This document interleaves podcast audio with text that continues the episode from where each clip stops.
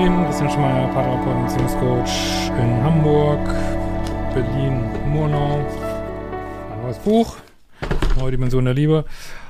Und meine Arbeit findest du auf liebeschip.de und die Kamera stellt jetzt scharf. Okay, heute reden wir mal über den Clooney-Effekt. Das wird euch überraschen, sage ich euch schon mal gleich. Und zwar äh, dreht sich der Clooney-Effekt, wer hätte das gedacht, um äh, das Paar George und Amal Clooney. Also denke ich, muss ich jetzt nicht viel zu sagen. Äh, George Clooney, ewiger Junggeselle, ähm, hat dann aber die Amal geheiratet, die ja irgendwie kein Girlie ist, sondern äh, gestandene Anwältin, Badass, Anwältin äh, für Menschenrechte und ich weiß nicht was. Ähm, genau.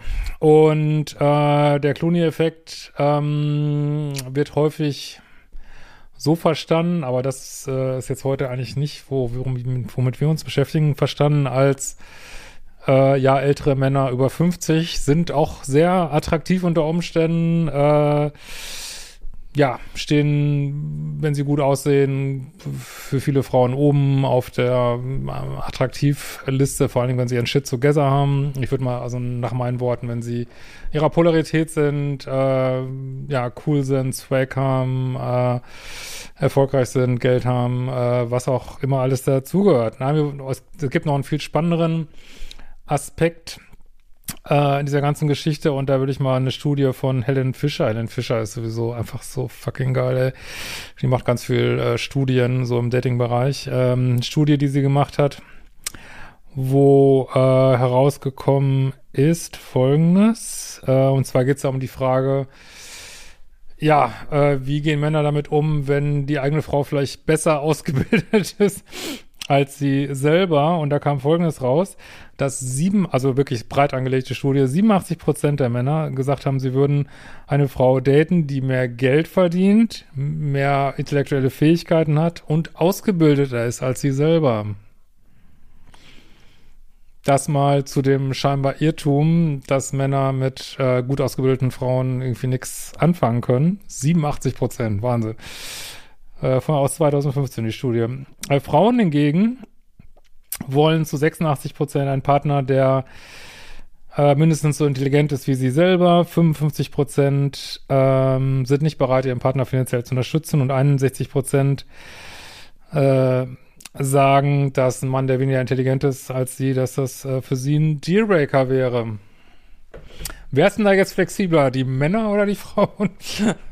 ähm, Finde ich super spannend und geht ja doch deutlich gegen dieses Narrativ, dass Männer mit ausgebildeten Frauen nichts anfangen können. Und dieser Clooney-Effekt sagt eben auch, dass sich George Clooney, ja, er, die ist vielleicht auch jünger als er, aber dass George Clooney sich eben nicht eine 23-jährige Schauspielerin sucht, sondern dass Männer zunehmend Frauen äh, das kann ich auch nur unterschreiben, äh, attraktiv finden, die richtig was drauf haben, die ähm, ja, schlau sind, intelligent sind, äh, ihr Leben auf die Reihe kriegen, vielleicht sogar selber, ähm, keine Ahnung, ihr eigenes Business, was auch immer sie machen, am Laufen haben und dass es nicht so ist, äh, was man vielleicht evolutionär sagen könnte, dass Männer, äh, alle wollen, alle Männer wollen die 22-jährige daten, die noch äh, zehn Kinder kriegen kann aus irgendwelchen evolutionären äh, Gründen. Das scheint definitiv nicht der Fall zu sein. Und äh, das habe ich ja auch schon immer gesagt, dass ähm, ja, das auch zu weiblichen Polarität äh, genauso gehört, irgendwie selbstbewusst, erfolgreich, äh, cool zu sein. Äh, viele andere Sachen natürlich auch, aber dass das dem überhaupt nicht äh, im Wege steht. Und ähm, diesem Clooney-Effekt wird eben halt auch gesagt, dass man sich fragen kann, ist denn Amal Clooney jetzt das Trophy-Wife oder ist er viel, nicht viel mehr für sie der Trophy-Husband, ne? Also, dass es auch sowas gibt wie einen Trophäen-Mann und nicht nur, was man sonst vielleicht früher mal gesagt hätte, nicht nur die Trophäen-Frau für Männer gibt man, ob das jetzt besser oder schlechter ist, äh, sag mal dahingestellt. Aber diese Zahlen fand ich ähm, wirklich bemerkenswert, was da übrigens auch gesagt wurde von dieser Helen Fischer, was ich ja auch immer sage, was auch oft ähm, in Frage gestellt wird, dass sich Männer viel schneller verlieben als Frauen. Das ist ja auch, ja, was auch fürs Dating und für die Polarität äh, weitreichende Konsequenzen hat, warum auch äh, das Datingverhalten von Männern und Frauen unterschiedlich ist, unterschiedlich sein sollte. Aber dazu könnt ihr einfach in meine Datingkurse gehen. Das muss uns hier jetzt nicht äh, weiter interessieren. Aber ja, ich fand es mega spannend.